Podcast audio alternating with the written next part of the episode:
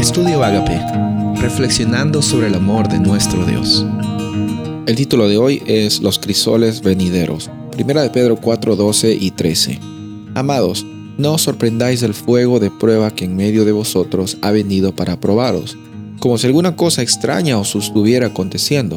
Antes bien, en la medida en que compartís los padecimientos de Cristo, regocijaos, para que también en la revelación de su gloria os regocijéis con gran alegría. El versículo 12 lo leímos al principio de esta semana como una realidad de nuestra experiencia como seres humanos, como hijos, como hijas de Dios. Van a haber circunstancias difíciles que no nos deben tomar por sorpresas.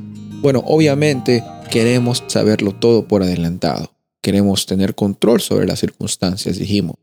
Pero el único que tiene control sobre estas circunstancias es nuestro Padre Celestial. Él no nos va a llevar por una jornada en la cual nosotros vamos a ser abandonados y vamos a simplemente morir en el intento de tratar de sobrevivir. Estamos aquí no para sobrevivir, sino para vivir con abundancia. Y aquí dice el versículo en el siguiente, en el versículo 13, que en la medida que estamos compartiendo con estas circunstancias difíciles, en primer lugar, nuestra experiencia es similar a la de Cristo. En segundo lugar, podemos regocijarnos porque por medio de estas circunstancias difíciles se revela también su gloria, su misericordia y con gran alegría podemos también compartir a los demás que nuestras circunstancias no nos definen.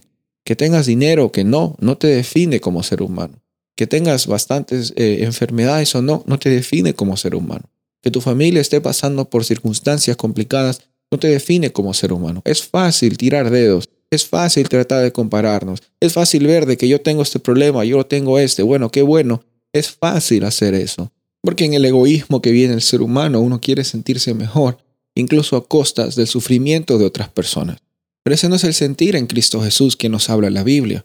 La Biblia nos habla que en, en medio de las circunstancias complicadas no estamos para comparar quién, quién la tiene peor o quién la tiene mejor, sino estamos compartiendo los padecimientos de Cristo. Recuerda que cuando Cristo fue a la cruz del Calvario, Él cargó con todas las tribulaciones y con todos los pecados de todo el mundo, habidos y por haber en esta historia de la humanidad.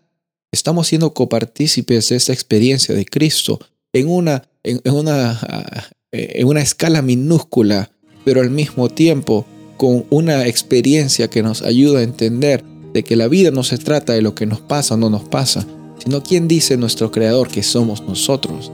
Y si somos hijos e hijas de Dios, somos parte de su pacto, las circunstancias difíciles y los crisoles venideros solo van a ser oportunidades para que seamos transformados, refinados, perfeccionados, un momento a la vez. Y por eso declaramos que en medio del fuego podemos ser libres, podemos tener abundancia. Soy el pastor Rubén Casabona y deseo que tengas un día bendecido.